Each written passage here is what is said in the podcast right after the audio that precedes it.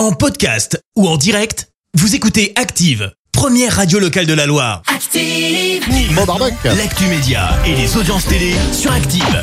Voici l'actu télé tout de suite avec Clémence Dubois Texero. On débute avec les audiences. TF1 en tête hier soir. Avec le film Doctor Strange qui a rassemblé près de 4 millions de personnes, ça représente 18% de part d'audience. Derrière, on retrouve M6 avec Zone Interdite consacrée à la foire de Paris.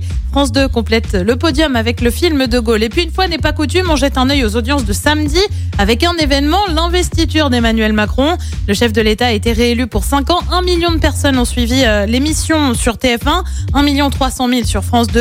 La cérémonie a été moins suivie qu'il y a 5 ans. La passation de pouvoir entre François Hollande et Emmanuel Macron avait été suivie par 6 millions de personnes. L'aventure The Voice s'arrête là. Eh ben oui, nos deux Ligériens, Léna Dandrézieux et Kevin De Rouen, ont été éliminés aux portes des demi-finales. C'était samedi sur TF1. The Voice qui a quand même attiré près de 3 millions et demi de personnes. Ça représente 17% de part d'audience. Et puis une mauvaise nouvelle pour les fans de Friends. Mike Haggerty est décédé. Vous allez me dire, c'est qui?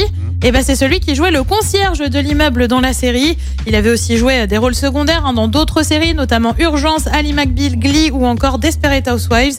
Il avait 67 ans. Effectivement, je vois qui c'est maintenant. Le programme de ce soir, c'est quoi? Eh ben, sur TF1, c'est la série Le Remplaçant avec Joey Star. Sur France 2, c'est aussi une série avec Meurtre au paradis. Sur France 3, un document Hitler-Staline, le choc des tyrans. Et puis sur M6, comme tous les lundis, c'est marié au premier regard et c'est à partir de 21h10. Merci, vous avez écouté Active Radio, la première radio locale de la Active.